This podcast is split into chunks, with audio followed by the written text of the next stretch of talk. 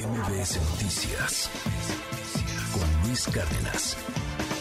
Continúa el juicio, bueno, la investigación, todavía no es juicio, pero continúa la investigación en torno a los documentos clasificados ultrasecretos que pudo haber tenido el expresidente Donald Trump, pues ahí como de souvenirs, como de recuerdos, casi casi, ¿no? En su mansión de Mar a Lago.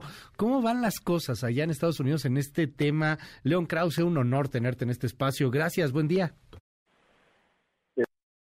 como siempre, bueno, pues eh, el asunto va eh, avanzando. Trump y sus abogados han conseguido que una juez, de manera muy polémica, por supuesto, eh, no te sorprenderá que te diga que, fue una juez que fue nominada por Donald Trump en su tiempo, le otorgara a Trump y a sus abogados la posibilidad de elegir a un, digamos, jurado especial para que revise los documentos uno a uno para garantizar pues eh, la, imparcialidad y que no haya daño reputacional a Donald Trump. Los críticos de esta decisión son, uh, son legión, son muchos, porque evidentemente la respuesta es, bueno, si se trata de cuidar la reputación de un posible criminal, eh, pues eh, dónde comenzamos y dónde terminamos con ese tipo de protecciones a otras personas, pero bueno, parece ser que Donald Trump recibe recibe trato especial, ya lo hemos dicho antes, Luis, si se tratara de cualquier otra persona, cualquier otra persona eh, y no Donald Trump, seguramente enfrentaría, ya habría enfrentado cargos, cargos severos. En cualquier caso, sigue metido en problemas graves el expresidente de Estados Unidos.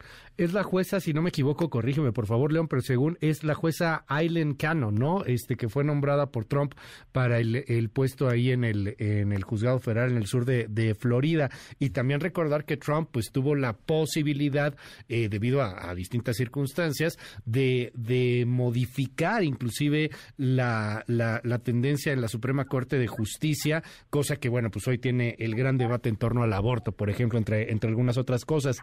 Te preguntaría, querido León, o sea, ¿el Poder Judicial está del lado de Trump debido a estos movimientos que hizo en, en su momento? Bueno, pues es una pregunta central eh, y eh, lo, que sí te puedo decir es que eh, ciertas, uh, bueno, ciertas instancias del Poder Judicial, entre ellas la más importante de todas, está tomada por el movimiento conservador, eso es absolutamente un hecho, ya lo decías en función de la decisión sobre el derecho constitucional al aborto.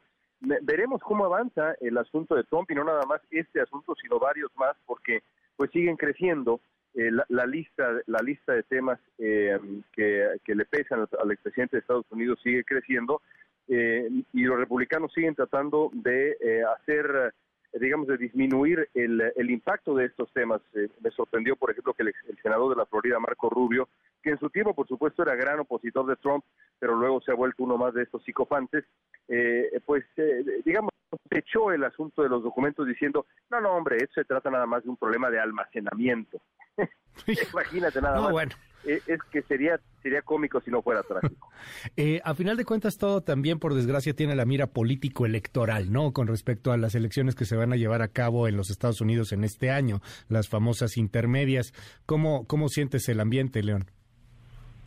Pues en este momento, el, eh, eh, dado que Donald Trump ha vuelto al centro del escenario, eh, también después de la decisión sobre el, derecho constitucional al aborto, el repunte ligero, pero repunte de la popularidad del presidente Biden, la ligera mejoría económica, el descenso de los precios, entre ellos eh, el costo de la gasolina, parece ser que los demócratas tienen una oportunidad importante de mantener el control del Senado y muy improbable, pero no enteramente descartable, mantener el control de la Cámara de Representantes o reducir lo de derrotas a lo mínimo.